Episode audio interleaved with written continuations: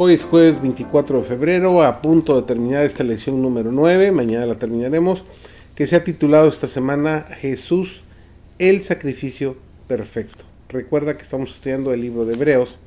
Su servidor David González y nuestro título de hoy es El juicio y el carácter de Dios.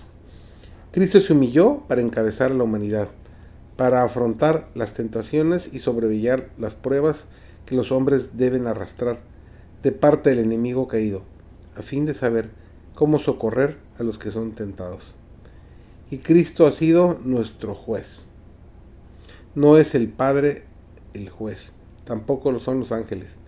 No juzgará aquel que se revistió de nuestra humanidad y vivió una fuerte, una vida perfecta en este mundo. Él solo puede ser nuestro juez. ¿Os acordaréis de ellos, hermanos y hermanas?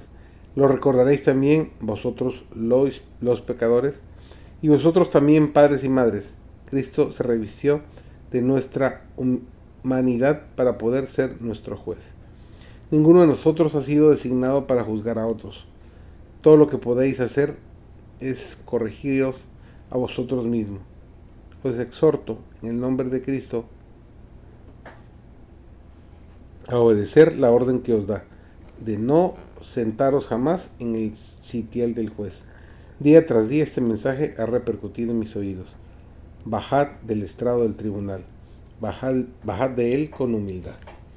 En esto consiste el amor, no en que nosotros hayamos amado a Dios, sino en que Él nos amó primero y envió a su Hijo en propiciación por nuestros pecados.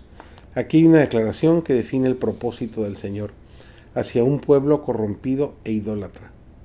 ¿Cómo podré abandonarte, oh Efraín? Te entregué yo, Israel. ¿Cómo podré hacerte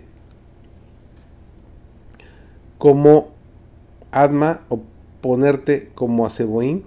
Mi corazón se conmueve dentro de mí e inflama toda mi comprensión, mi compasión. Tendrá que abandonar Dios a su pueblo en favor del cual ha hecho algo tan grande, a saber, dar a su Hijo unigénito la expresa imagen de sí mismo? Dios permite que su Hijo sea entregado por nuestras ofensas.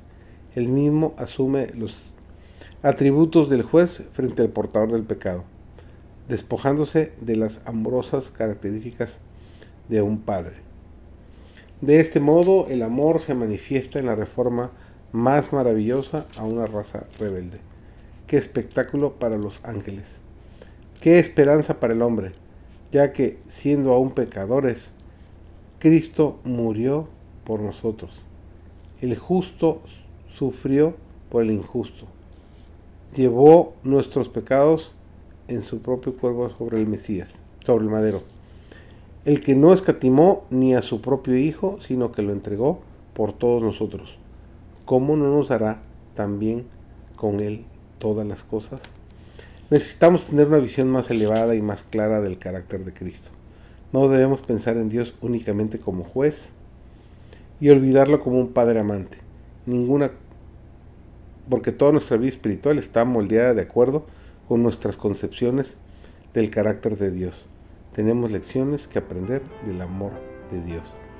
Sed pues imitadores de Dios como hijos amados y andad en amor como también Cristo nos amó y se entregó a sí mismo por nosotros, ofrenda y sacrificio a Dios en olor suave.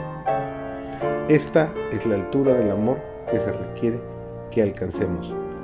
La textura de este amor está manchada con el egoísmo.